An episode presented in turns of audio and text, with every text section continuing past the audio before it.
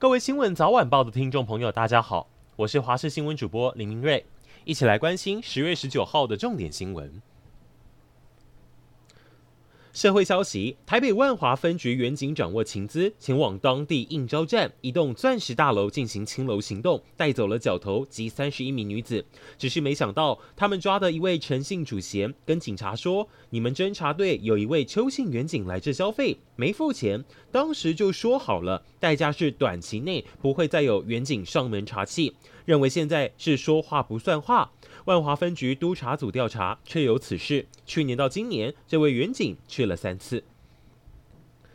彰化一位郑姓女子跟邻居相处不好，两家产生嫌隙。没有想到，短短半个月内，她接连收到六十四张罚单，被罚了七万多块。追查发现，原来是邻居架了监视器，专门抓他们家交通违规状况。只要开车没有打方向灯，或雨天没开大灯，就会被检举开罚。但邻居认为，郑姓女子的男友经常酒后闹事，还趁半夜破坏别人的车，她是忍无可忍，才装监视器录影反搜证。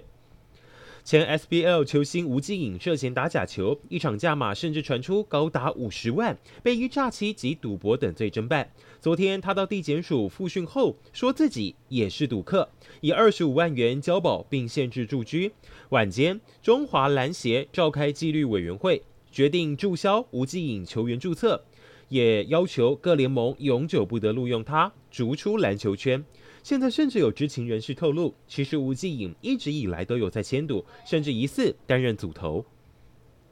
为期三天的跨国网络攻防演练昨天登场，共有十八个友好国家来台参与，但会场所在地台北圆山大饭店竟然在菜单上出包，有一道菜的英文附注是写着“中华人民共和国”，各国大使还争相拍照。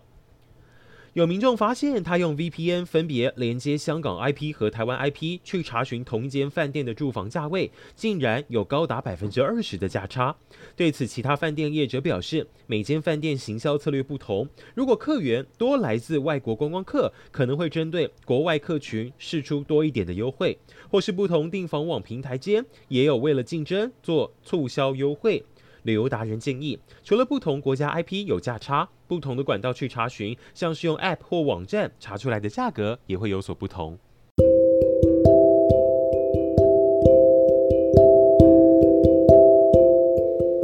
以上就是这一节新闻内容，非常感谢您的收听。